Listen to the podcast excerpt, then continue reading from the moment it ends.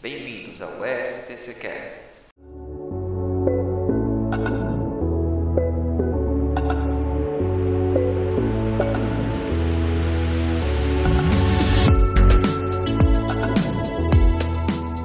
Olá a todos, é, meu nome é João Augusto Oshiro Júnior e nós vamos começar mais um STC Cast, aquele podcast voltado para todos com interesse pela relação acadêmico-científica, onde um protótipo de professor, uma doutorando e um mestrando irão trocar ideias com as mentes mais brilhantes do país, de uma forma um pouco mais descontraída, né, no intuito sempre de levantar é, questões e soluções para a gente tentar fortalecer cada dia mais a ciência e sempre visar benefício para a população brasileira.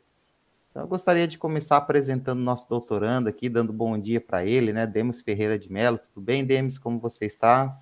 Oi, João, bom dia, bom dia a, a, todos. É um prazer mais uma vez estar aqui na gravação de mais um, um STC Cast. Eu prometo que hoje não vou dar spoiler do nosso convidado. Ah, ótimo, coisa boa.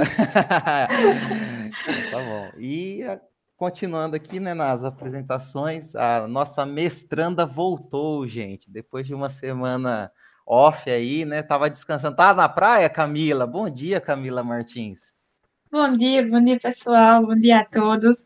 Bem que eu queria, João. Bem, Bem que, que eu queria. queria estar na praia. É... É, eu estou muito feliz em estar de volta. Espero não, não precisar de férias repentinas novamente. Mas é isso aí, estamos aí. Sei não, viu? Teu orientador não vai gostar de saber dessas férias repetidas, não, viu? Ah, meu mas, Deus, ah, meu vamos Deus. lá.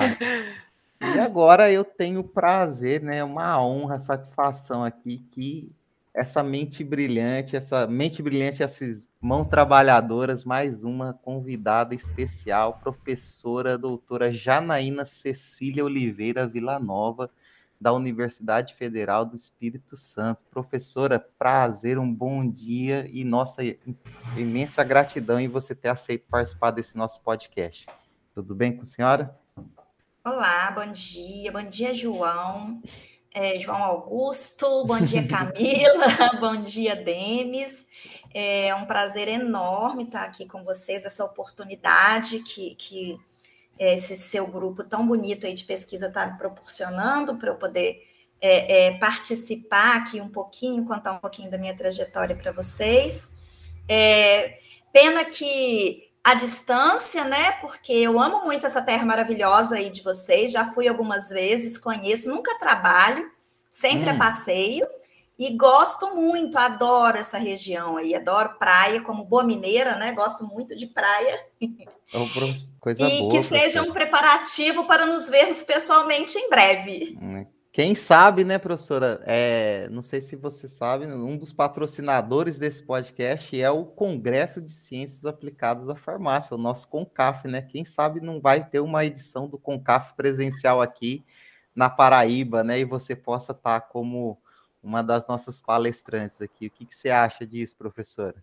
Acho perfeito. É, nesse segundo ano de vida aí, o CONCAF mostrou que, que já se sedimentou, né? É, agora, todo ano a gente vai ficar esperando, a comunidade farmacêutica e científica vai ficar esperando pelo CONCAF. Então, com certeza, eu vou, estarei presente. Eita. em qualquer modalidade, remota ou presencial, estarei presente. Ah, é bom demais ouvir isso, viu, professora? Professora, eu quero, já que você tocou nesse assunto, né, de gosta de vir aqui para João Pessoa, né, para Paraíba, deve ter conhecido algumas cidades do interior também. Eu tava conversando aqui com Demis e com Camila antes, e eu falei, gente, eu tô é curioso para saber a origem da professora. Né, Camila? Isso, a gente tava fuçando, a tua vida um pouquinho antes, né? Uhum. E aí a gente tava é, discutindo. Realmente são muitos lugares, e aí a gente ficou com essa curiosidade para saber de qual onde, é né? a origem. Nós vimos que você tem graduação em Juiz de Fora, aí você Isso. foi, fez especialização, mestrado na USP São Paulo, agora tá, voltou, né, para o FMG e está como professora titular no Espírito Santo. Nós falamos, nossa senhora. É, já rodei o né? Sudeste. Né? Pois é, é. Já, isso, já morei no Rio também. Mas assim, vamos por partes, né? Então, eu sou mineira, É, sou do interior de Minas, chama uhum. Antônio Carlos, a minha cidade. É bem pertinho de Juiz de Fora. É, uhum. e passei no vestibular, então, na UFJF. Eu passei no vestibular novinha, gente. Nossa. Eu já estou nessa carreira aí, nesse batidão, já tem muito tempo, uns 30 anos. É, eu, eu passei no vestibular, eu tinha 17 anos. Meu primeiro vestibular, farmácia, eu nunca pensei na vida em fazer outra coisa. É, uhum. eu tinha uma professora de química no ensino médio, que era farmacêutica, e eu conversava com ela, Bernadette, o nome dela.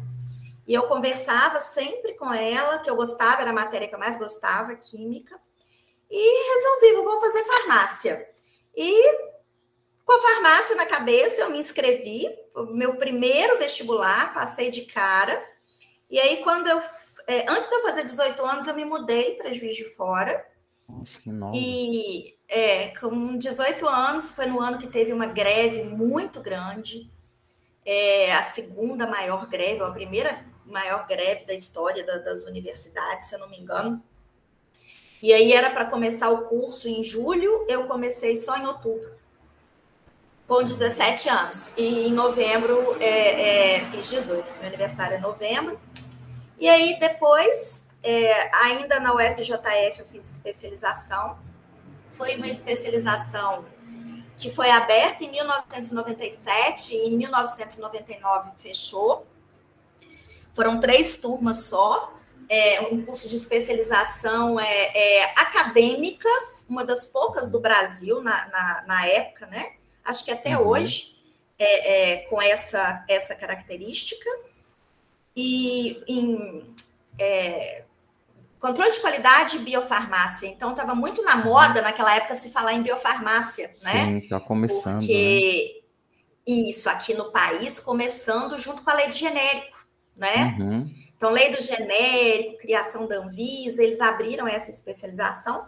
E de lá eu fui para a Universidade de São Paulo, onde eu fiz mestrado com a professora Vlad, uhum. é, na área de farmacotécnica. E aí parei por muito tempo, por 10 anos, depois, assim que eu concluí o mestrado, eu fiquei no mercado de trabalho. Morei em São Paulo, então, 10 anos, é, é, atuando lá no faculdade de ensino superior. Uhum. E aí, para dar é, é, é, foco também na minha vida pessoal, me casei, mudei para Belo Horizonte. E aí que eu ingressei, então, no doutorado na UFMG na área de materiais. Nossa. E finalmente passei, voltei para São Paulo, fiquei mais um tempo em São Paulo. E finalmente, em 2013, passei no concurso na UFES, que foi quando eu vim para o Espírito Santo. E no Rio de Janeiro, eu, eu, eu morei é, durante a graduação. Eu morei lá quase um ano fazendo estágio na Merck, na área de controle de qualidade. Então, eu rodei todos os estados do Sudeste. Mas a minha vontade era ter ido para o Nordeste, tá? Ah, eu, eu, eu sou suspeito, né? e, aí, e é interessante você, porque, por exemplo, a, a senhora comentando sobre essa trajetória de como, como foi a questão de tipo, morar numa cidade um pouco menor, né? De, de se interessar pela, pela área, que é uma coisa que, quando a senhora foi falando, me lembrou muito da, da minha época de ensino médio, porque eu passei exatamente por isso. Eu morava numa cidade bem mais afastada de onde eu fiz a minha graduação, em Cajazeiras, uhum. né, que é no interior da Paraíba. E eu sempre tive muito interesse por química, por, por biologia, mais, mais química, na, na, na verdade. E aí surgiu a, a oportunidade né, de fazer farmácia em Campina Grande, também na, na Paraíba, mas é bem, bem mais afastada, uns 350 quilômetros, e eu, a senhora falando, veio, veio um, um déjà vu muito bom dessa época. Verdade, E difícil verdade. Tam, também, né? Porque... Difícil, é. é. Ai, eu então... tenho que dizer que eu também passei por isso, gente. E assim, a questão de passar cedinho, eu tinha 16 anos quando eu passei no meu primeiro vestibular, e eu também peguei uma greve. E assim, eu fiquei super assustada, né, de início, porque era tudo muito novo, é. e com uma greve assim de cara. Mas eu acho que o amor que eu sentia pela farmácia me segurou. É isso eu, aí. Eu não é. sei vocês, mas, por exemplo, eu saí também de uma cidade de 5 mil habitantes, né? É, eu formei ali na região e depois eu fui fazer meu mestrado numa cidade maior. Mas a gente que é criado no interior, eu não sei como é a experiência de vocês em Minas, aqui na Paraíba, a gente tem muito esse receio de sair de casa, o medo que dá de sair de casa, às vezes a família coloca muito empecilho. Professora, como que foi para você esse momento, né, de você sair de, da cidade de Antônio Carlos, né? Isso. É, para ter que ir para uma cidade maior. Ah, teve alguma complicação com teus pais na época ou não? Eles sempre apoiaram? É, é, qual que você acha que hoje é a melhor conduta nesse sentido? João, ainda ontem eu brinquei com o, o meu fisioterapeuta é, que a gente cria filho para o mundo, né? Sim. E eu tive esse exemplo e, e, e, vou seguir, já sigo, na verdade, essa conduta é, com os meus filhos. Antônio Carlos é uma cidade muito pequena, é, são 12 mil habitantes, é uma cidade dormitório, então uhum. é, é as pessoas moram, trabalham, moram em Antônio Carlos, mas trabalham em Barbacena. Tudo o que precisa é Barbacena, que é a, a cidade maior, que tem próximo, é um polo, né? Uma, uma micro-região ali, comanda uma micro-região de Minas.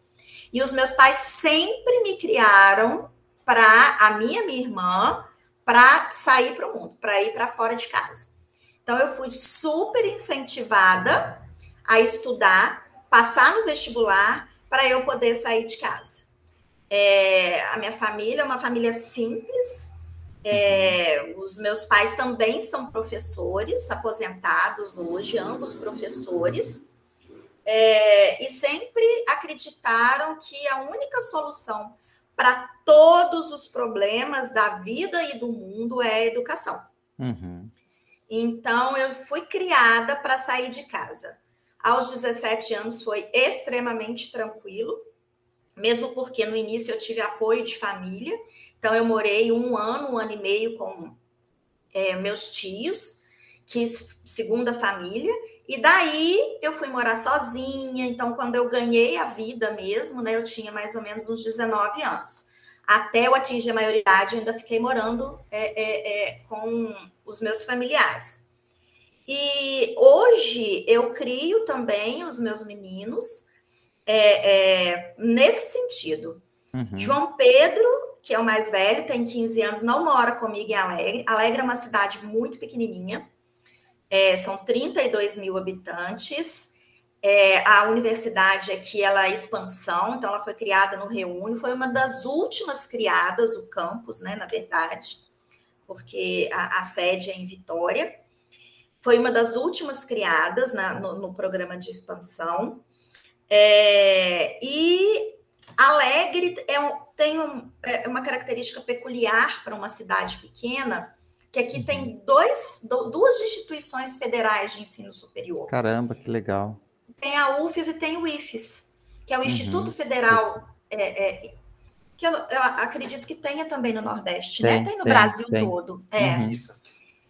E aqui então tem os dois centros, e o IFES aqui é tanto o ensino médio quanto o ensino de graduação uhum. e ensino técnico, né? Então, é, é, o Espírito Santo é um estado que investiu, tem muitos polos do, do, do IFES, e uhum. uma época o Espírito Santo investiu e ainda investe nessa área de, de educação. Tanto é que a nossa agência de fomento, a FAPES, é uma das uhum. agências que é mais organizada e que mais tem incentivado é, uhum. ensinos, ciência, tecnologia do Brasil é a FAPES. Nossa, que ótima notícia. Muito bom Sim. ouvir isso, né? Um Sim. estado indo na contramão do nosso, das nossas aí. principais agências. Aqui na Paraíba, nós também estamos com um governo que está começando a voltar a investir na agência, né? De fomento, uhum. a FAPESC. Então, uhum. a gente uhum. fica muito feliz de ver esse tipo de, de ações. Professor, eu queria só falar, complementar, aproveitar o gancho, foi centenário de Paulo Freire, né? Uhum. E você deixou bem claro aí que a educação ela transforma, né? Teus pais sempre acreditaram nisso. Você é de origem de humilde também, Sim. pais, uhum. professores, né? Então, apenas reforçar aquela frase, né, que é a educação, que tanto rodou, né, nas redes sociais, que a educação não transforma o mundo, né, ela transforma, no caso, as pessoas, e as pessoas vão transformar o mundo. Eu também Exatamente. acredito muito nisso, sabe? Isso. Uhum. E eu é incrível, porque mesmo pela rede social, desde o primeiro Concaf e, e no segundo Concaf, eu senti um sinergismo com a senhora, sabe? Porque parece que quando a gente trabalha e tem algumas certas filosofias de vida, a gente vai atraindo essas mesmas pessoas, né? E, esse começo de bate-papo só se confirma isso, professor. Está sendo já um prazer ter esse momento contigo. É, igualmente. Também senti esse, esse sinergismo aí no, no ano passado, né? Quando a gente é. se conheceu aí também de, de, de maneira remota. É, mas, enfim, vamos, vamos é. continuar. Vamos é. lá. Professora, é, eu não sei se você conhece o nosso programa de Somos Todos Cientistas, o STC, mas assim, a nossa equipe ela é bem enganjada em causas sociais e Sim. Vendo o seu currículo, eu vi que vocês também são. Vocês têm causas sociais é, referentes a várias coisas, inclusive eu vi que, que a senhora já deu uma entrevista de com descarte de medicamentos, o descarte correto, né? Uhum. Eu queria saber como é que funciona essa coisa de projetos sociais por aí e se é, essa tua vontade de fazer é, causas sociais, esse, esse, tipo de coisa, ela vem da tua origem. Vem, né? Eu acho que tá, é, é a gente sempre, pelo menos isso acontece muito com professor, em famílias de professores, da gente repetir comportamentos assim, né? Então, é, eu sempre fui, sim, é, é, é, engajada em causas sociais, direto ou indiretamente. É, é, o meu pai é, é, político, então sempre foi político a vida toda, além de professor. Então, sempre teve na minha casa a preocupação é, é, com a população como um todo. Né? Então, com uhum. É, a sociedade como um todo, com o município como um todo. É, então, eu sempre trouxe isso é, é, é, de casa. E aí, quando eu me sedimentei aqui, é, na, na, na UFES, aqui no interior, é, eu comecei a ver, Camila, o quão discrepante, porque a gente sempre ouve, né? A gente sempre uhum. escuta. Há uma grande discrepância no ensino em todo o país. E até então, eu tinha vivido a realidade é, de dois estados é, ricos, considerados ricos, no que diz respeito ao ensino, que é São Paulo e é, Minas Gerais, tá? E aí eu vim para o Espírito Santo e visualizei, é, eu senti na pele o quão diferente de fato são estas realidades. É, por que, que eu estou dizendo isso? primeira turma que eu tive contato aqui, que eu dei aula na UFES, a maioria gritante dos alunos, cerca de 90%, era o primeiro aluno, ou o primeiro filho, desculpa, da família que estava fazendo faculdade. Era o primeiro filho que ia se formar. Era o primeiro primo, era o primeiro irmão, então, a realidade social e de é, é, educação do Estado do Espírito Santo, ela é diferente do restante do Sudeste. É, é um estado extremamente rico, especialmente por conta dos royalties do petróleo. Uhum. Portanto, é, no entanto, é um estado que é extremamente pobre.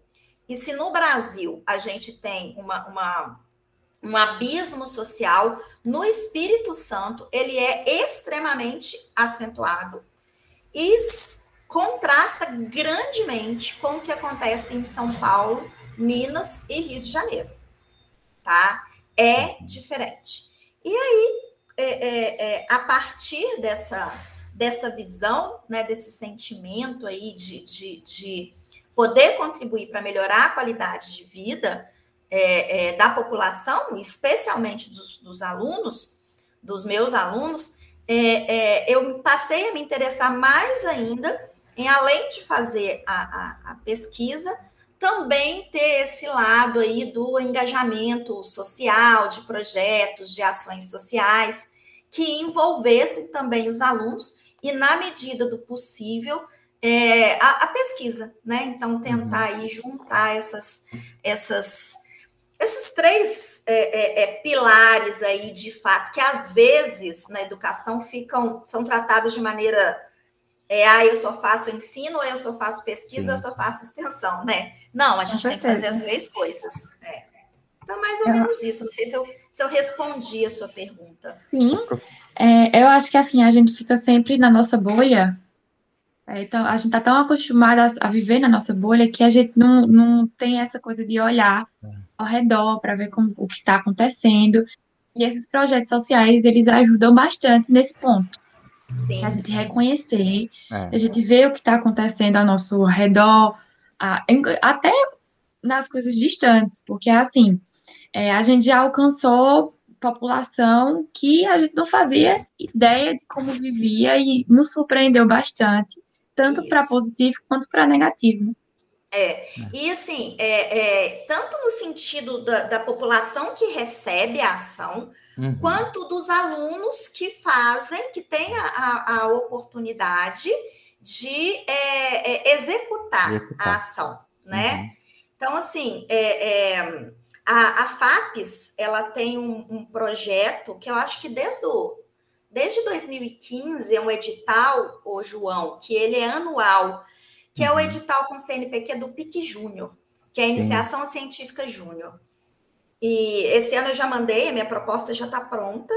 Uhum. E ela é basicamente, é, é, é a, além da inserção do, do, do, do, da pesquisa na instituição de ensino médio, mas ela também tem esse cunho de ter uma obrigatoriamente uma ação revertida para a sociedade. Né? Então, a própria FAPES, anualmente, isso. Fantástico é o quatro, isso. É o quatro, quarto ano seguido que eu me inscrevo aí no, no, no, no, no PIC Júnior para executar aí ações com os alunos de graduação, juntamente com as escolas aí, para lá no finalzinho a gente ter uma ação social. Gosto Poxa, muito desses projetos. É fantástico, Legal. porque aí você tem já uma agência de fomento que está pensando Isso. em ajudar também os professores a engajar nisso, né? Fazer essa tríade né? É, completa, né? Do pesquisa, ensino e extensão.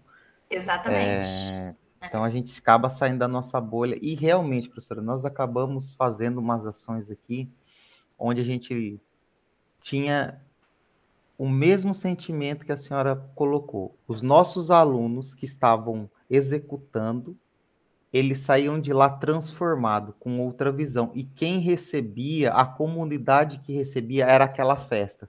Todo mundo um avisando o outro, que nós estávamos lá entregando, no caso foi entrega de sabonete, né?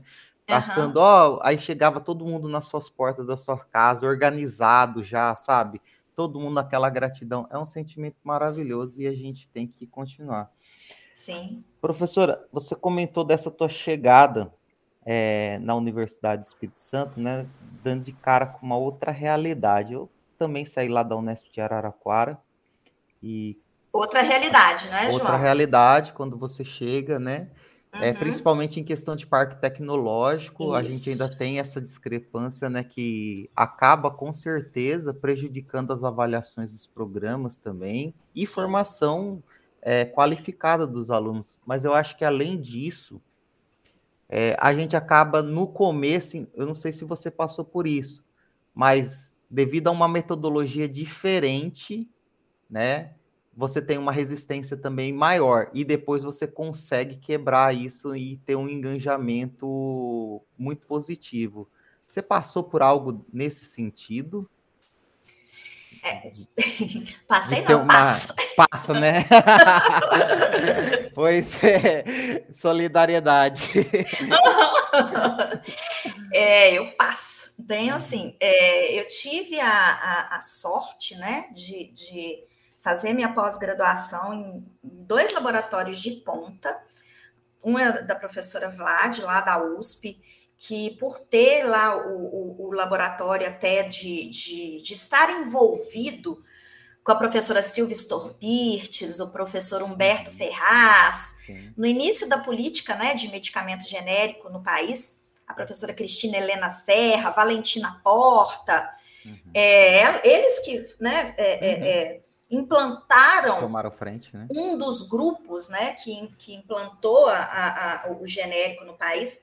Então, quando eu cheguei lá, já tinha uma estrutura muito boa e diferenciada no país para pesquisa nessa área. Depois, quando eu fui fazer o doutorado é, é, lá na UFMG, também no laboratório do professor Rodrigo Orefse, que é um expoente na área de polímeros no, no, no país, uhum. é, também um laboratório assim, sensacional. Então, eu sempre tive muito a tudo, todas as, as, as, as é, tudo que fosse tecnológico, eu precisasse uhum. de ponta para executar as minhas atividades de pesquisa, eu tinha disponível. E quando eu cheguei aqui, não tinha nada. Uhum. Porque você pensa, é no interior, né? Uma instituição Sim. no interior, que tem é, uma. É, é, como é que eu vou dizer? É, voltada para agroindústria, uhum. para agricultura familiar, é, é, tem uma essência voltada, né? Para uhum. agropecuária, para agricultura. Espírito Santo tem muito café. A, a, é o segundo maior produtor de café do país. É, é, dependendo do tipo de grão, é o primeiro. É, uhum. é um estado onde se planta muita fruta por conta da temperatura, né? É, a temperatura, o clima, então é propício para fruticultura, para algumas variedades, por exemplo, mamão é o principal produtor. Então, tudo aqui é, é, em Alegre é voltado ou para serviço, por conta do alto número de professores e funcionários federais, uhum. ou então para agricultura, para agropecuária, tá? E aí, você acha que eu tinha um laboratório de farmácia? Nada. Nada. Nem, nada. Nada.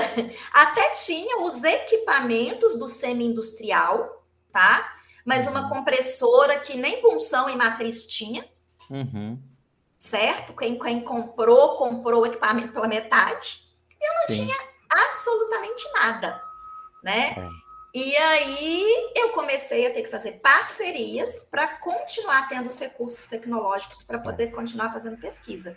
E hoje a gente tem um laboratório que é minimamente estruturado, né? Que é o uhum. Laboratório de Desenvolvimento de Produtos Farmacêuticos, que hoje eu tenho todos os equipamentos mínimos que eu preciso para fazer os meus trabalhos. A parte tecnológica, eu ainda, precisa, ainda preciso contar com as parcerias, né? A tecnológica que eu digo assim, aqueles equipamentos mais sofisticados é, de análise, eu ainda preciso contar com parceria da UFMG, é, é, da própria Unesp agora, né? Alguns, uhum. É, é, algumas poucas coisas com o Marlos, para uhum. poder conseguir é, andar aí com a pesquisa para gerar forma de eu pleitear recurso para finalizar a estruturação do laboratório, que eu pretendo fazer antes de aposentar mas eu não vou demorar para aposentar, não.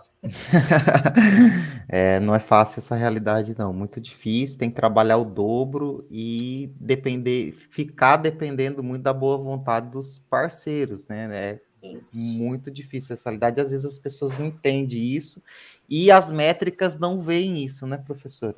Sim, não, não vê, não vê. João, mas assim, essa colocação sua foi, foi perfeita é, para uma coisa que aconteceu, um episódio que aconteceu essa semana. É, tá passando carro aqui, desculpa. É, exatamente por necessitar de parceiros, às vezes, é, ou às vezes, na maioria das vezes, os nossos trabalhos, eles têm muito, muitos coautores. E não coautor porque emprestou um equipamento ou porque fez uma análise. É coautor porque é, não tem uma técnica aqui, né? É, faço parcerias e a pessoa não só executa o ensaio, mas também como participa do trabalho, faz análise, é, é, ajuda a corrigir o trabalho, entra como co, é, co-orientador do aluno. Eu acho isso muito importante. É, e aí, esses dias eu mandei um trabalho para uma, uma revista, uma revista internacional, e no dia seguinte à submissão, eu recebi um e-mail do editor-chefe da revista falando que aquele trabalho tinha muitos coautores e que ele achava a minha conduta antiética. um editor de uma revista que nunca me viu, é, que não conhece a minha realidade, uma revista internacional, que não conhece a minha realidade de trabalho, é, questionou que eu incluí muitos autores, muito, muito coautores. Ele ainda falou que ela, ele entendia um momento de dificuldade, mas que era antiético, que pela experiência dele, uhum. aquele trabalho ele se seria executado com cinco coautores. É. é, Olha, é, foi é, algo que me chocou. É, é, e dói na gente, né? Porque assim, quem faz pesquisa séria, eu também tenho passado por isso, onde alguns trabalhos nossos está tendo nove, dez autores, e isso não acontecia quando eu estava num polo maior devido Exatamente. à estrutura. Só que agora a gente precisa mandar a amostra para o parceiro A fazer FTS, manda a amostra para o parceiro B fazer DSC. E é óbvio que eles, com toda a expertise, vão contribuir com tratamento de dados, com melhora da discussão, com a melhora científica do trabalho, e por isso entram como coautores, né? E Exatamente. a gente também recebeu uma notícia dessa um tempo atrás, e assim, me deixou extremamente chateado, porque, cara, você trabalha, se dedica, tá tentando fazer acontecer num centro menor, com baixa condição, e aí você. Isso é um desaforo, né? Para mim é. é. um desaforo. Pois é, é então. triste. E aí é, eu sou meio brava, assim, sabe? Como meio, como uma boa mineira, não, se bem que mineira é quieto, né? Calmo. Acho que eu peguei isso do capixaba. Mentira, eu sempre fui brava. eu brinco, eu nasci brava. Tá tentando justificar a genética aí, hein? é, mas eu, eu, eu mandei um e-mail, né? É lógico que educado, educado. né? Mas eu expliquei exatamente isso para o editor, sabe? E, inclusive, o editor ele falou: ah, você pode revisar a sua submissão, eu vou deixar ela sem status eu vou revisar a sua sub... Você pode é, revisar a sua submissão e reduzir o número de coautores. Aí eu mandei um e-mail para ele e expliquei que eu não faria isso, porque isso seria antiético. Uhum, e contei para ele um pouquinho da realidade. E no, uhum. na manhã seguinte que eu fui lá e falei com ele que eu estava retirando a, a, a submissão para não ser antiética com os meus colaboradores. Só que na manhã seguinte ele tinha rejeitado o meu artigo, uhum. então eu não tive nem tempo de, de, de retirar, sabe? É mas é, é o que nos aguarda aí uhum. é, é, em termos de divulgação, de publicação de resultados científicos no, no, num curto prazo. É. E aí eu pergunto com a gente que precisa de parceria, vai trabalhar como? É. Pois é. é você privilegiar somente quem já está estruturado e matar quem está querendo crescer ou ajudar. Não é, e não é crescer como pesquisador, não, é crescer a universidade nova e crescer a sociedade ali. Então, você está tirando a possibilidade disso. É o eletismo, né? Isso aí. É, é, é. o bom chibom, chibom bombom, né, das meninas, né? Infelizmente, isso na ciência tem, né? O é como que é que era a música? Analisando essa cadeia hereditária, quero me é. livrar dessa situação precária. Mas o de cima cada vez fica mais rico e o pobre cada vez fica mais pobre. É assim que funciona. E é um caminho que não é bom, né? É horrível, é horrível, é horrível. É triste. Todo mundo, todo mundo se prejudica mesmo. E, professora, só puxando esse, esse, esse gancho, já, já, que a senhora começou a falar das suas pesquisas e tal, a gente também nas nossas investigações prévias, né? A gente acabou vendo que a senhora trabalha com uma parte também, uma pegada mais ecológica, né, em, em, em algum dos projetos, né, inclusive um, me chamou bastante a, é, atenção, que foi na produção de insumos a, a partir de rejeitos da agroindústria, né, Isso. você tinha comentado uhum. que o, é, o Espírito Santo tem uma, uma produção frutífera muito, muito, muito grande, né, uhum. aí eu queria saber da senhora como, qual foi essa motivação, né, e como é que está sendo desenvolver trabalhos com essa, com essa temática? Uhum. E antes da é. resposta da professora, eu quero te parabenizar, professora, porque é, eu acho que o professor de uma universidade pública e até de uma particular que pensa em pesquisa e deveria pensar também, ele tem que ter esse compromisso. E eu tenho visto teus projetos assim de forma brilhante, as tuas ideias, né, com toda dificuldade, porque realmente você está tentando resolver problemas e ajudar a sociedade. Então, parabenizo pela sua mente brilhante aí, né? Então, apenas fazendo esse adendo. obrigada, João, mas não tem nada de brilhante, não, mas é trabalho mesmo, manhã, tarde e noite. o, o, meu João aqui reclama, mamãe, por que você trabalha tanto? É, então, Demis, na verdade, é, no caminhar, né? Porque eu, como eu já comentei, então eu saio de, de laboratórios onde tem uma grande estrutura e chego aqui onde eu preciso montar uma estrutura.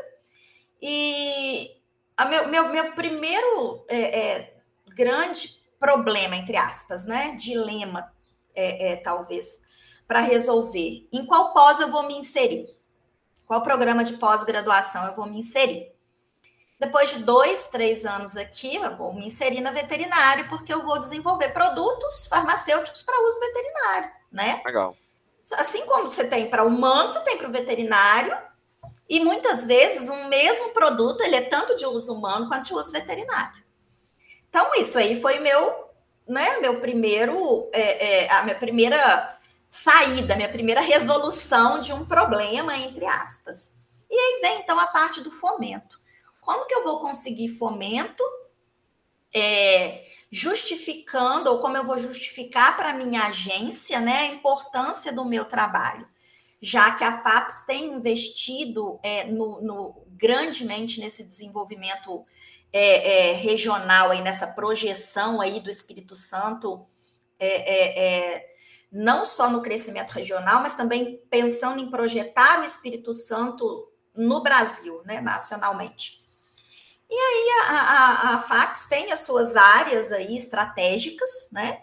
E uma dessas áreas estratégicas é o desenvolvimento aí é, de soluções é, é, para o setor é, é, agroindustrial aí do estado. E é, projetos aqui já tem também graduação em engenharia de alimentos, é, e genética e melhoramento, e todos eles voltados para o café ou para o mamão.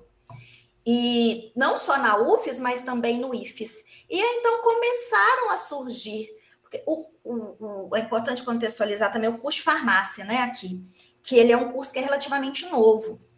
Foi o último curso também criado aqui, do Reúne e da instituição, e com a chegada, a sedimentação do grupo de professores, da criação dos laboratórios, tanto é, é, programas de pós-graduação da UFES quanto do IFES viram também a oportunidade de fazer parcerias com a farmácia e de agregar valor é, é aos produtos é, que eles têm, é, aos biorresíduos, a grande quantidade de insumo de matéria-prima que eles têm. Então, tem inúmeros projetos do café. Melhorar é, é, a resistência da planta, por exemplo. Ah, uhum. Ah, mas está sendo uma exigência agora, ou uma tendência, agregar valor àquele grão de café que não é, não tem qualidade apropriada é, para virar café, efetivamente. Então, o que, que faz com esse tanto de grão que não é utilizado? E aí, tanto eu vi essa possibilidade, quanto os professores que trabalhavam ou que trabalham, né, é, é, com esses, esses, esses produtos aí, principalmente, nomeadamente aí café, é, graviola, que tem fazendas aqui. E aí a gente, tanto eu quanto eles, tivemos essa percepção aí dentro, né, como sendo uma área estratégica aí da FAPS, em dar é, é, uma outra destinação final aí para esse produto, que é onde a gente tem então enveredado aí é, é para é, aproveitar esse material aí como criando aí, utilizando como insumo para recipiente ou para fármaco, sem descuidar também daquilo que eu amo, que é a parte de polímero, né? Então ah, eu tenho procurado legal. juntar as duas coisas aí. Uhum. Ô, então, foi mais ou menos isso. Você falou aí da graviola, né? Nós temos um projeto com a amônia muricata, L, né? Sim. Uhum. Graviola. E uhum. eu fiquei interessado, né? Como que tá as pesquisas? Vocês estão desenvolvendo medicamentos para a gente, por exemplo, está trabalhando com doenças reumáticas, né? Devido às uhum. propriedades dela. E estamos tendo alguns resultados até interessantes. Vamos fazer uns experimentos agora em pata, né? Uhum. de, de ratos, estudo de pato de rato, e tá bacana o nosso projeto aqui. Como que tá o uso desses insumos, desses extratos aí, desses rejeitos, né, nessa área? Ele consegue ter ainda uma concentração de metabólico secundário suficiente para esse tipo de atividade ou é outra funcionalidade é outro, que vocês estão dando? É outro, foi outro viés, João. Uhum. É, a gente não obteve óleo é, é, essencial, a gente obteve óleo fixo. A gente trabalhou com óleo fixo como é, emoliente em substituição à vaselina. Então já foi, foi um, um, um trabalho Caramba, de mestrado. Interessante. Isso foi um trabalho Legal. de mestrado lá do IFES que eu orientei e que eles chegaram com a, a proposta de, ó, a gente consegue extrair o óleo fixo da semente de graviola, que é 100% descartada, e em grande quantidade, e a gente quer dar uma destinação final para esse óleo fixo. Aí eu falei, ah, beleza, então vamos propor o uso como emoliente. Então, nós não, não fizemos essa parte aí da caracterização de, de compostos uhum. bioativos, entendeu? Sim. Foi mesmo, assim, de, de, de não dos secundários, mas dos uhum. primários. Você usando toda a tua capacidade intelectual aí de, de como farmacotécnica também, né, para dar aí aplicação para eles. Vamos usar Isso. como um emoliente exatamente. aí, né? muito bem pensado, professor. É, bem pensado. exatamente. E substituiu tranquilamente, né? E melhorou o aspecto sensorial do produto, e aí esse trabalho continua, né? Tem dado continuidade, mas ele é um trabalho que eu colaboro, eu sou colaboradora. E desse uhum. veio do café, que a gente terminou o artigo também e está submetido aí para publicação. Aí sim, do café, é, na verdade, a mesma finalidade, usar não necessariamente como é, composto bioativo, mas mesmo o, o, o óleo vegetal. Porque já tem muita coisa do uso do café, do óleo essencial, né? Então, a gente quis agregar também valor pro, pro, pensando no, no maior aproveitamento é, é, e obter o óleo é, é vegetal mesmo para poder usar como recipiente. Diga Muito legal. É, eu vi que em um dos projetos vocês trabalham com romã também. Isso, Essa ideia surgiu é devido a...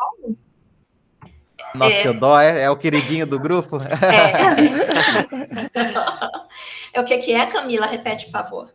Essa ideia surgiu devido a esse polo frutífero de vocês, é, devido a dar esses resíduos, ou foi só alguma coisa assim que vocês já queriam focar? Não, esse daí, é, ele foi por acaso, tá? E aí, é, é estudando mais, a gente viu que é uma ótima opção para biorresíduo, porque é, cerca de 53% do fruto é desperdiçado, né? Então, é, pela, pela indústria produtora de, de, de suco. É. É, na verdade, foi uma parceria com uma orientação na veterinária com a professora de farmacognosia, que tinha uma série de 15 plantas é, é, medicinais é, que ela tinha interesse em trabalhar e que ela tinha o extrato já, inclusive que ela trouxe do, do, do doutorado dela. E aí ela fez um trabalho no, no, na pós da veterinária com essas 15 com atividade antimicrobiana para microorganismo da, da é, mucosa oral de cães. É, e aí, entre esses, esses 15, cinco tiveram uma atividade mais interessante, e aí eu escolhi uma. Então, assim, no início foi bem aleatório, foi sorte, tá? Aí nós pegamos, porque o primeiro trabalho a gente trabalhou com um extrato que chegou para a gente, pronto. E aí, depois, então, que foi feito esse screening, falei, ah, então eu vou, vou, vou fazer um outro trabalho aqui com o Romã. É lógico, né, que lendo, é, é, me inteirando aí do, do, do, dos relatos aí da literatura. Sim. E aí, a primeira vez que a gente foi produzir o extrato com romãs daqui, com pés de romã da UFES, tá? Que tem muita, muita fruta, né? Muito jambo, romã. É, a gente viu a, a, a o alto rendimento do extrato. Então, e isso é difícil, né? Uhum. Mas assim, a gente trabalha com extrato bruto, extrato total seco. seco. É uma opção. Uhum. É uhum. isso que a gente quer, porque exatamente porque tem um alto rendimento e um baixo uso de, de solvente para uhum. obter esse material. Então, ambientalmente ele é correto. Ah, mas e do, do, do, com relação à composição, né? Vai variar? Vai, vai variar. O que, que a uhum. gente tem marcado? É teor de fenóis totais uhum. e, e atividade antimicrobiana. Então, tem um teor de fenóis totais alto, que o romã tem, tá? É, se ele for maduro e todas as nossas colheitas até hoje tiveram um alto é, conteúdo de fenóis totais e tem atividade microbiana dentro do MIC, então a gente já padronizou. Uhum. Extrai, faz esses dois ensaios e a partir daí é, é, né, continua a trabalhar. Então a gente teve, é, obteve resultados até hoje reprodutíveis. E, e... Professora, e vocês estão pensando no futuro em montar uma startup para vender cápsulas com o extrato seco aí de romã, hein? Padronizado pelo grupo? então, João, tá spoiler aqui, você está ah, lendo... Tô lendo a mente? Exatamente. Não, porque... E aí, por sorte, então, teve um bom rendimento, eu falei, é esse aqui. Então, o que, uhum. que eu uhum. tenho feito nos trabalhos, gente? Tudo aqui é muito lento, tá? É, e o que, que eu tenho feito no, no, nos nossos trabalhos? Procurado conhecer o máximo o extrato, tá? É, é, conhecer as atividades mesmo do extrato. Então, a gente está com um trabalho agora que vai ser o primeiro trabalho com a, a, a análise da eficácia em vivo. É um trabalho do mestrado de uma aluna, mas em modelo animal que era o que estava faltando para a gente. E a partir daí, eu quero criar, minha ideia é criar aqui na UFES junto com a FAPES, nem a FAPES sabe disso, só eu por enquanto, tá? E vocês uhum. agora, né? Eita, e, e, todo mundo que tá estando aí daqui uns dias, hein, professora? Vai pegar todo mundo de surpresa aí, viu? É, eu quero criar um laboratório de desenvolvimento de produto e eu quero que o produto, o nosso produto carro-chefe, seja o romano. Uhum. Qual é o produto? Eu não vou contar, não, tá? Sim, com certeza. É, mas eu quero que o produto carro-chefe aí seja, assim, com extrato de romã e, por que não? Num, num, futuro aí, numa fruticultura, no polo de fruticultura uhum. da UFES, incluir o, o, o, plantar o romano. Eu não sei como é que ele se comporta aqui. Sim, com no certeza. estado. Mas Legal. que seja baseado no romano. Então, assim, o, os pensamentos, eles, eles vão se organizando aí com o tempo e eles precisam de tempo também para sedimentar. É. O que em São Paulo, Belo Horizonte, eu faria em dois anos, aqui eu é. preciso de, de, de seis. Seis. Aí precisa também de mais investimento, né, professora? Isso Porque aí, exatamente. se as, as nossas pró-reitorias, se o governo não estiver olhando esse tipo de ação, e a gente está fazendo esse podcast também com esse intuito de ver se alguém escuta, se vê essa necessidade e fala, não, vamos ajudar, vamos investir, é, fica difícil, porque, por é. exemplo, esse teu projeto vai beneficiar também possibilidades de pequenos agricultores estar fornecendo essa matéria-prima para vocês desenvolver esse Exatamente. composto aí, né? Então, assim, Isso é aí. sensacional. Você Muito... contribui também para a sociedade. Bom, parabéns, professora, pelo projeto, viu? É Obrigada. Gratificante ver esse tipo de, de ação. Tentaremos, tentaremos. Com certeza.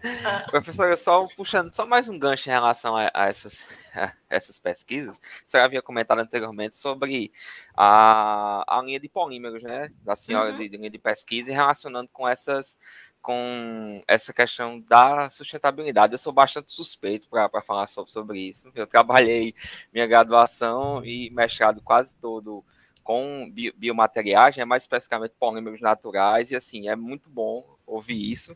E eu queria ver, saber da senhora também como é que anda essa, essa, essa linha de pesquisa, na verdade, dos polímeros com essa linha mais, mais sustentável. É, então, anda caminhando, com dificuldade, mas anda. mas anda. Um é... passo para ah. Vai dois passos para frente, três para trás, né, professora? mas... o, o, o Demes, então, mas é, brincadeiras à parte, tem andado sim. Eu, eu brinco que é, eu aprendi muito mais farmacotécnica depois que eu fiz o meu doutorado em, em materiais poliméricos, tá?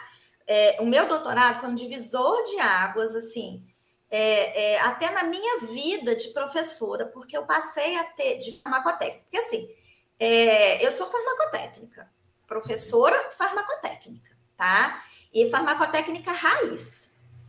É, eu trabalho com a tecnologia farmacêutica transversalmente, não tem como não trabalhar. Uhum. Eu pensar em equipamento, né, em, em, em, em novas técnicas, em é, é, inovações em formulações farmacêuticas, mas eu gosto, tá? E eu ensino para os alunos a farmacotécnica raiz, certo? É, e 90%, 99%, eu nem sei dizer isso, dos nossos recipientes, e eu tenho um carinho muito grande pelo recipiente, tá? 99% dos nossos recipientes, eles são materiais poliméricos, tá? Uhum. E aí, é, é, é, nessa, nesse percurso aí, né, de sustentabilidade, de polímero, de juntar uma coisa para outra, com a outra, eu me dei conta que as nossas formas farmacêuticas convencionais é, é, também são polímeros. O nosso gel de carbômero é polímero. Exatamente. O carbômero é um derivado do poliácido acrílico, uhum. né? Então, por que não trabalhar com as formulações convencionais, é, é, é, com polímero e os produtos aí de origem vegetal? Então, assim, o que eu estou querendo te dizer é que eu venho tentando facilitar a minha vida e conseguir trabalhar. então, trabalhar. Exatamente. Então, ao invés de é, é, sentar e chorar, porque eu não uhum. tenho um Zeta Sizer para fazer uma caracterização de nanopartícula, que eu não tenho, fato, é, eu não vou Parece pensar. Sou... Ah. É. Parece sou eu falando, professora. Isso aí. Então, eu não vou me preocupar porque eu não tenho e vou trabalhar com o que eu tenho né? Então, assim, o, o trabalho nosso que está no CBPOL agora é exatamente o, o, gel de carbômetro de poliácido acrílico com o extrato de romã. Que tipo de interação que tem? Surpreendentemente, o que, que a gente sabe de um gel de carbômetro, né? Dá spoiler aqui. O que, que a gente sabe de um gel de carbômetro? Que o gel de carbômetro, é, ele é estável num pH entre 5,5 é, é, e 7, né? Até 7,5, conforme a literatura, entre 6,5 e 7,5, né? Mas de 5,5 a 7,5. E quando a gente taca um extrato de romã lá bruto, que é super ácido porque é cheio de ácido elágico, é cheio de ácido gálico, o pH do gel de carbopol vai lá embaixo. O que, que você esperaria que acontecesse? Mas ele não quebra. Hum. Legal. O que, que, explica que ele não quebra? As interações, né? Exatamente. Então, As interações o... químicas vai modificar toda. Isso aí, exatamente. Então, até que ponto o meu extrato uhum. está estabilizando esse polímero? Legal. Entende? Então. Muito, muito legal, viu? Eu estou conseguindo. Isso, e, e, isso a gente já tinha observado no filme, que o uhum. romã, o de romã, ele age como um reticulante. Uhum. Então, ao invés de ficar caçando legal. reticulante que é tóxico, eu que consigo é, reticular. É caro, né, professor? Isso aí, é.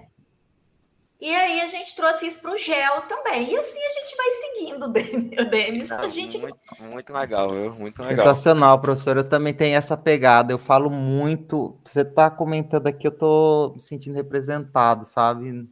Porque eu costumo falar, em vez de eu chegar aqui e ter chorado, eu mudei minha linha pesquisa. Eu fui ver o que, que dava para tirar, né? A gente e tentar refazer. Não dá para trabalhar mais com célula, porque a gente não tem um laboratório é, de cultura celular, não dá para trabalhar com animal, porque o biotério estava parado. Vamos uhum. modificar, vamos ver o que a gente tem de melhor, vamos ver é, essa pegada da, da flora, né, da fauna local, o que, que a gente consegue fazer para seguir em frente. E tem que se adaptar, a gente tem que ser versátil mesmo. Muito isso, bacana. Exatamente bacana. isso aí.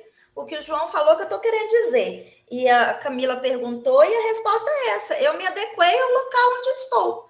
Ao é. invés de fazer como muitos dos colegas que uhum. é, se acomodam, né? E vão dar 8 horas, 10, 12 horas de aula ali. E aí eu não vou é. fazer pesquisa porque aqui não tem as coisas que eu preciso.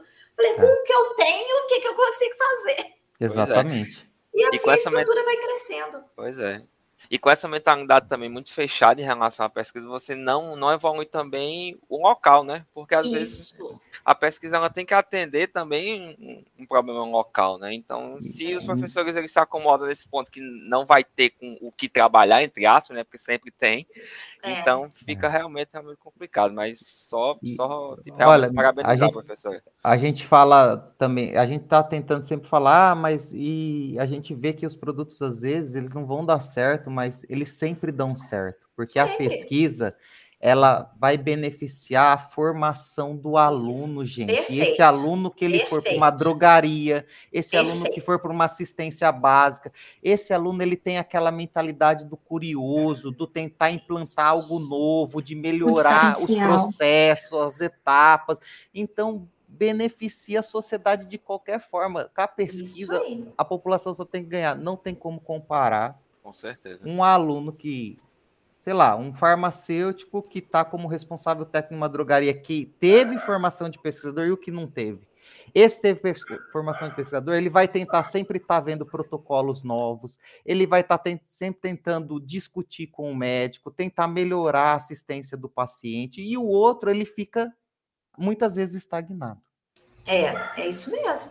É, quando eu cheguei aqui, o nosso laboratório, ele era uma salinha que cabia duas pessoas, era um corredorzinho.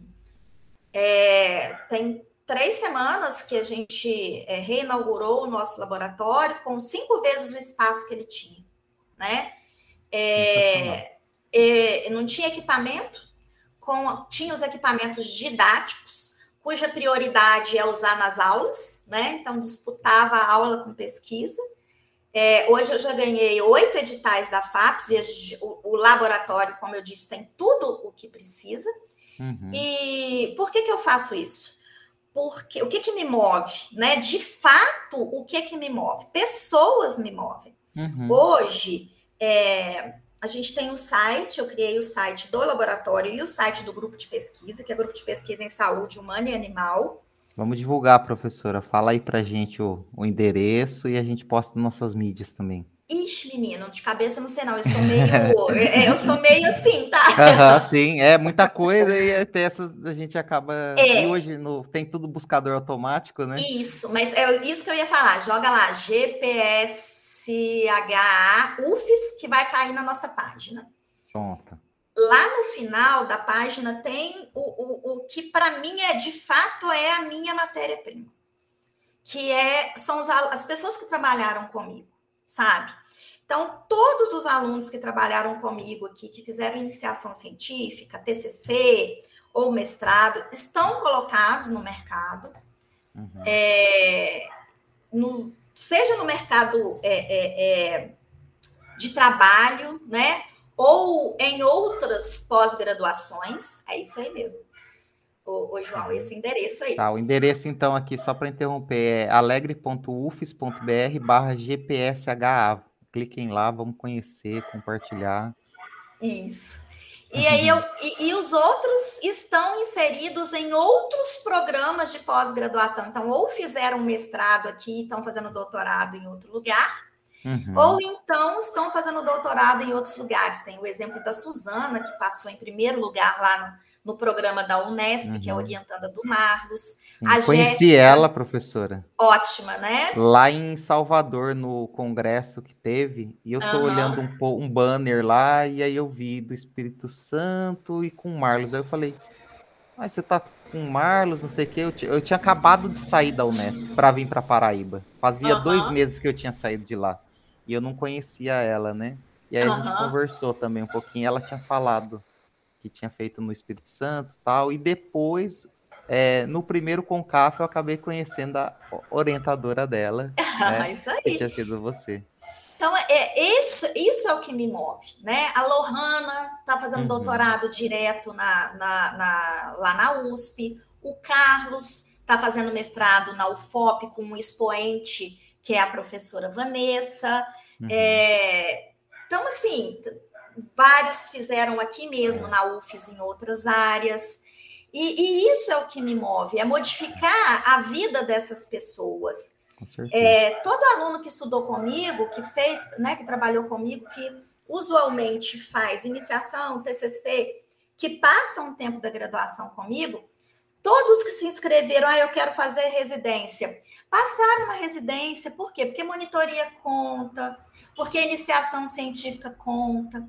Então, eu tenho a preocupação de, de, de é, mandar é, projeto PIBIC Júnior, é, Júnior não, desculpa, é, PIBIC PIVIC para os meus alunos. É, pode mandar cinco? Eu sempre mando cinco. Me dá trabalho para corrigir? Me dá, me dá trabalho para corrigir. Mas isso é para eles, não é para mim. Eu faço pensando neles. E me move muito que uma aluna, nunca vou esquecer isso, o que uma aluna minha me disse que o sonho dela era entrar no, no curso de farmácia e estar tá ali fazendo iniciação científica comigo, porque ela via colegas dela, né, comentando, e até então, é, o que ela achava que ela ia fazer da vida dela era ser caixa de supermercado e casar. Uhum. Assim, não tem é. noção é. do quanto que isso me tocou profundamente, sabe? Porque eu fui criada para estar onde estou. Eu estou aqui cumprindo uma rota que nunca foi uma novidade para mim. Uhum. Então, eu fui fazer faculdade disso porque eu queria isso, porque eu queria ser professora, porque eu faria mestrado, porque eu faria doutorado. Então, eu sou muito privilegiada. Sim. Sou muito privilegiada, porque eu sabia de onde eu estava saindo, onde eu queria chegar, e eu consegui fazer isso. Uhum. E a gente tem a oportunidade, quando a gente está aqui, de mudar vidas. E isso, para mim, é o mais importante. Não tem problema eu trabalhar amanhã, tarde, noite. Sim, tá? Eu fico cansada, estou aqui toda arrebentada, fisioterapia, uhum. cheia, de, cheia de fita aqui no braço, nas uhum. costas, por muito tempo sentada, né, nesses últimos dois anos. Mas não tem problema. E, e isso é, é, o que me paga, é isso, entendeu? É, é eu isso, acho que a gente precisa de que eu acho que a pessoa, quando ela se torna professora, ela esse deve ser a principal característica dela. Sim. Uhum. É, e, a pessoa João, que não tem esse tipo de pensamento, para mim, ela está na profissão errada. Exatamente. E especialmente, João, no serviço público, porque nós é, somos é, servidores, servidores, públicos. Uhum. Exatamente. E, e, assim, infelizmente, isso é uma realidade. É. Infelizmente, é. uma parcela muito grande dos servidores públicos não entendem isso e é. não dão para a sociedade esse retorno que obrigatoriamente, moral e eticamente deveriam uhum, dar, infelizmente. É não fazer o seu melhor. Isso aí. É, é. Não fazer o seu melhor. Isso é muito triste, sabe? É muito difícil ver esse tipo de, de situação. E aí, crianças, o que vocês acham? Vocês que estão participando de, uma, de um bate-papo desse, e eu tenho dito, né, que a gente vem. Eu sempre faço reunião. Ontem eu acabei uma reunião 9 horas da noite com a galera. Teve reunião de manhã, cedo, tarde, para planejar o próximo passo.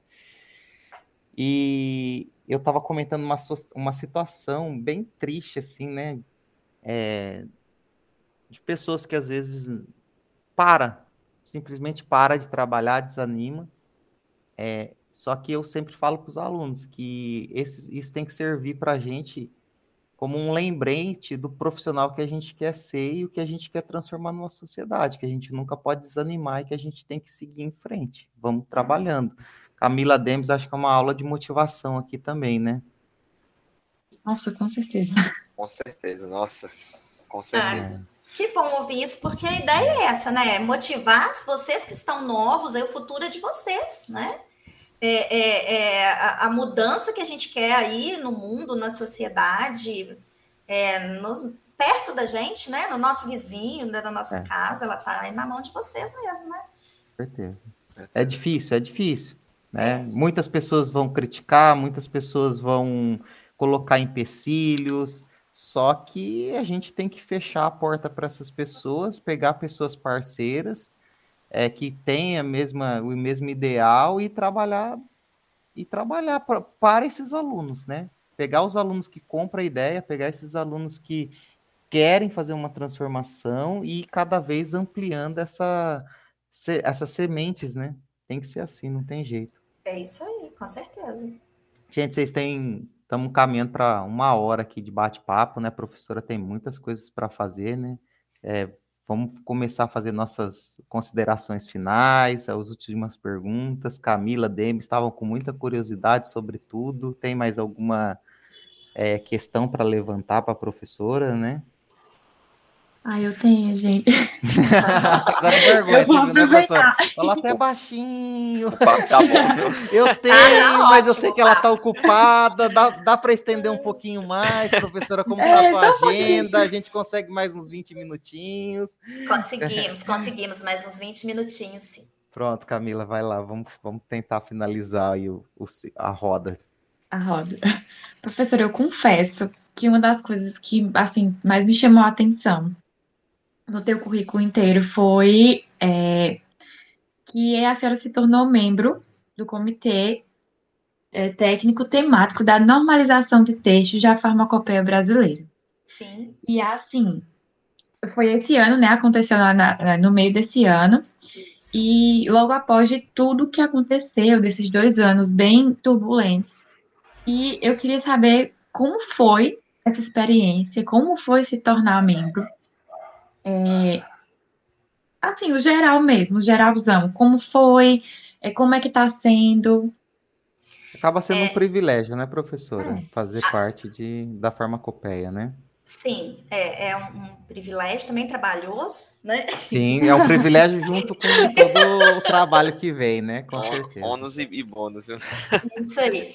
É, então, é, Camila, eu brinco assim, que a oportunidade de, de é, brinco entre aspas, né? Mas é muito uma honra, um orgulho é, é, que o, o coroar, assim, né? Uhum. Da, das coisas que eu me imaginei. Então, eu falei, eu vou fazer farmácia, vou fazer mestrado, vou fazer doutorado, vou passar no concurso, vou ser professor. A última era ser membro da farmacopeia. Caramba! É. Realização total. Parabéns. É, é, então, tem o um lado simbólico, uhum. né? De 30, de 20 a 25 anos de formada, já tem tudo isso, 25 anos de formada. A meus, meus amigos têm um encontro agora em outubro, de 25 anos de formado, é, de trilhar, sempre ter trilhado esse caminho né, da farmacotécnica.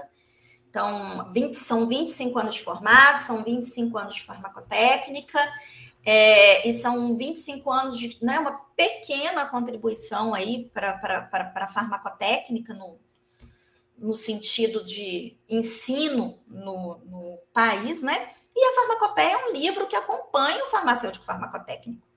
A gente não, não desenvolve uma formulação se a gente não tem o conhecimento mínimo de, de de atributos de qualidade de insumo, de, de, de produto acabado. Então, foi sempre um, um, um livro né, que eu sempre consultei. E sempre vi ali, sempre os melhores ali do, do, do, do país trabalhando, é, é, comparando né, a nossa farmacopeia com as farmacopeias é, é internacionais, o tanto que ela ainda está engatinhando, né? E da possibilidade de poder fazer parte de um grupo de pessoas aí que, por um período, que são cinco anos, né, o um mandato, por um período para ajudar naquilo que eu posso, né, que eu acumulei aí na minha caminhada, a respeito aí de, de, de, de melhorar aí esse, esse livro aí, que esse grande livro, né, literalmente, que serve para como é, é, guia aí de, de, sanitário, documento sanitário para o nosso país. Pois e aí, é. esse ano foi o primeiro ano que a farmacopeia abriu o edital para participar do, do, do, dos comitês técnicos temáticos. É, a formação anteriormente não era assim, era mediante convite, né? E esse ano, como forma de transparência e, e como forma mesmo de sistematizar as ações da farmacopeia e como um todo, é, é, no âmbito da Anvisa, saiu então esse edital para compor as câmaras temáticas. E aí eu me inscrevi, obviamente eu me inscrevi, é, é na verdade, nem é, obviamente, a minha primeira opção era trabalhar no comitê de recipientes, então, como eu já falei para vocês, eu tenho um carinho muito grande com é, recipientes, por conta da minha formação do doutorado que eu sintetizei o meu recipiente, né, e depois o sistema de liberação. E aí eu me inscrevi para a Câmara Técnica e a gente tem de recipientes e a gente marca as duas opções. A segunda opção era o setor magistral e a terceira opção de comitê técnico de normatização técnica. Eu sou avaliadora de curso do INEP também. É, é, já fiz curso de capacitação para revisão de prova do ENAD, elaboração de prova de ENAD. Então, assim, é, é, apesar de ser uma coisa chata, né, entre aspas, eu gosto dessa parte de normatização, é, sabe? É necessário, né, professora? Isso aí é o que vai dar é. toda a oportunidade para os jovens pesquisadores ir se aprimorando, para as indústrias também melhorar os seus processos, para as agências Isso. ter como fiscalizar. Isso é, é é uma Precisa... contribuição para o sistema de saúde do país, Como né? É um todo, né? né? é. é uma norma sanitária. Quando você assegura a qualidade uhum. dos insumos, dos produtos acabados, é, você assegura a qualidade de vacina, né? Então, isso é uma contribuição para a sociedade também. O, o, o viés da farmacopeia é, além do, do, regulatório, é contribuir para a saúde pública do país, a missão. Inclusive, vai, vai sair a, a, a, novas, novas, né? Visão, missão da farmacopeia, e isso está bem claro lá, que além de regular, de normatizar, a farmacopeia é um instrumento de incrementar o acesso à saúde e a qualidade do acesso à saúde da população. Então, também tem esse caráter social. E aí eu fiquei muito feliz em ter sido selecionada. Eu não consegui ir para o comitê de recipiente, porque é, é, eles distribuem por pontuação e por é, membros. Então, hoje, o cuidado da farmacopeia de ter em cada comitê é, representatividade de todos os segmentos, então é professor, é pesquisador, é professor da rede pública, é professor da rede privada, é, são pessoas do mercado de trabalho, os usuários hoje também estão lá, tá? Uhum. E aí, por conta da composição, acabou que eu fui selecionada para o Comitê de Normas Técnicas, que no final das contas, né, eu sempre vejo o lado positivo das coisas, ou pelo menos busco, o Comitê de Normas Técnicas tem contato com todos os outros. Isso é bom. Né? né? Ótimo.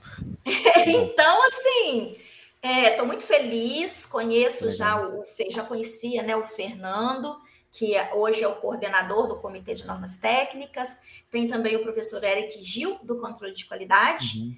é, é, que também é membro desse mesmo comitê. Tem o Rodrigo, que é do segmento é, é, privado, né, de uma indústria de São Paulo, e a Raquel, que é da Anvisa. Também em cada comitê é obrigado ter uma, um, um, um representante da Anvisa no comitê.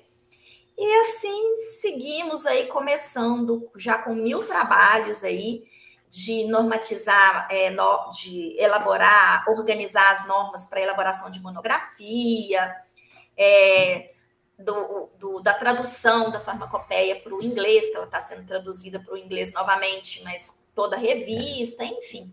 É. é muito gratificante poder é, exercer aí mais essa atividade aí, Camila.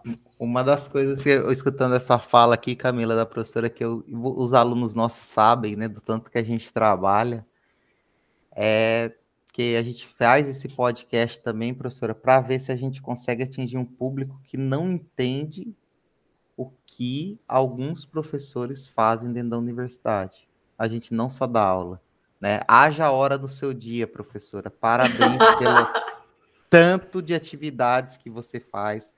É que eu já entro dentro das minhas considerações finais, né? Desse brilhante bate-papo, importantíssimo a tua presença, desmistificando várias coisas, trazendo muito conteúdo importante, trazendo é, garra, esperança, força de vontade, tentar com uma fala sacudir os jovens pesquisadores, os antigos também, né, que eles comecem também a se mobilizar, porque é possível, é possível mesmo com pouca estrutura, sem imediatismo, com muito trabalho, Isso, a gente consegue modificar as realidades. E eu acredito que esses últimos sete anos, professora, você vem sendo coroada através de prêmios e mais prêmios em vários eventos, né? Seguido, sete anos seguidos aí com alguma premiação no teu currículo, de 2015 até 2021, né? E não é à toa. É devido a todo esse esforço toda essa luta que você vem passou para a gente, contou para nós, né? Porque muitas vezes no Lattes a gente não sabe quais são as histórias para chegar naquele Lattes, né? Ah, é verdade. É, é, ca aí... Cada prêmiozinho aí tem uma história deles, tá? Deles, uhum. dos alunos, na verdade, não, não minha, mas é uma história deles, com é. certeza. É, é uma sinergia, né, professora? E é. eu, como consideração final, só tenho que falar é que eu estou extremamente feliz eu sempre fico empolgado de ter professores que eu sou uma pessoa que eu me espelho demais nos professores que sempre me ajudaram também. Eu não, eu não estaria nessa realidade atual minha hoje se não tivesse tido na minha vida quatro professores que, quando ninguém acreditava, eles foram lá, conversaram comigo, me tiraram de caminhos que às vezes não eram corretos, e inclusive minha mãe, eu considero ela uma grande professora na minha vida, né? É, então, eu quando eu falo com o professor, eu sempre deixo meu, minha sincera admiração, meus respeitos, meu carinho, e você merece todas minhas salmas de palmas. E eu encerro minhas considerações assim. Não sei se você, professora, quer falar suas últimas palavras também, para a gente fechar esse bate-papo, que até se estendeu, agradeço a gentileza. E Camila e Demis também quiserem falar as últimas palavras, passa a palavra para a professora dar suas considerações finais. Ah, então, João, é, eu que agradeço assim pela, pela oportunidade, né? A gente já vem conversando informalmente há algum tempo é, e tem mesmo, de fato, essa sinergia entre nós, parece que entre os grupos, né? Uhum. É, é, um prazer muito grande, agradeço muito a oportunidade de poder estar tá fazendo esse, esse, essa conversa, assim, é, mostrando de fato o que tem por trás do Lattes, né? Porque às vezes olha o Lattes ali, aquela coisa seca, mas cada. É, é, é bom poder contar que cada artiguinho, cada trabalhinho para o INIC, é, que tem uma história, né, é, para contar para o uhum. CONCAF, cada prêmiozinho. Eu chamei a atenção do Nick, porque às vezes fala, nossa, mas às vezes você manda é, cinco, seis trabalhos para o INIC de cada ano, mas é, foi um aluno que fez aquele trabalho ali, sabe? Uhum. Foi um aluno que, que dedicou o tempo dele, que aprendeu a fazer, que quis fazer, que se motivou. Qual a, a, a, a o, o, que passa pela minha cabeça pegar isso aí que o aluno fez e guardar, colocar numa gaveta. Com certeza. Né? Isso é para ele. Isso vai contar ponto para ele numa prova de residência, numa prova de mestrado. Então, é, é muito bom ter a oportunidade de, de, de, né? Eu dei esse exemplo, mas é, é genérico. É muito bom poder é, é compartilhar o que existe ali e poder contar que por trás de cada coisinha que eu faço tem uma carinha ali. É, e, verdade. E, é, agradeço muito a oportunidade, Demis, Camila, assim, que, que vocês se motivem sempre, cada vez mais, é, uhum. é, é, e que acreditem mesmo no trabalho de vocês, nessa aproveita ao máximo essa oportunidade de poder estar trabalhando no grupo aí do João, que é, e se tornem aí num futuro bem próximo vocês, né, os motivadores de outras pessoas aí. Né? Então, é. É, deem para outras pessoas aquelas oportunidades que vocês estão tendo. Oportunizem. Né? É, Eu acho que isso aí, a vida é isso. A vida de, de professor é essa, oportunizar.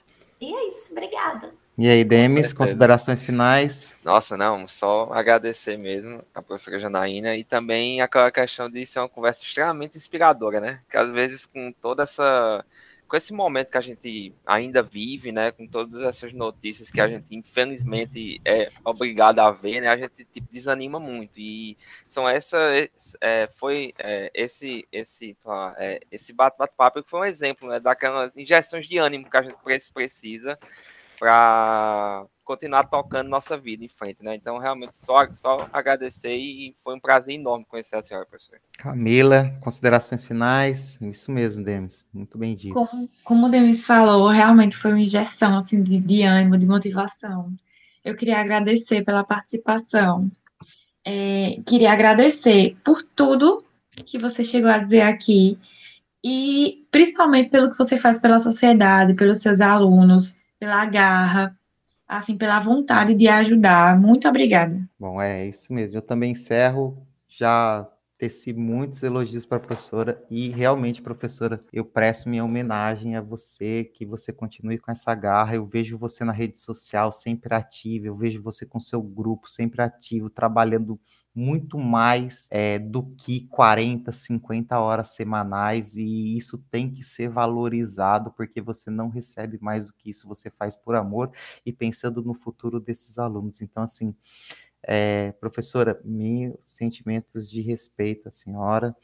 É, e continue, força para continuar, a gente está por aqui também, e assim a gente encerra mais um podcast, pessoal, brilhantemente com a professora doutora Janaína Cecília Oliveira Villanova, pesquisadora, mãe, é, amiga é, e ser humano incrível. Um obrigado a todos, curtam, sigam nossas redes sociais, compartilhem esse vídeo, vamos tornar-se mais janaínas.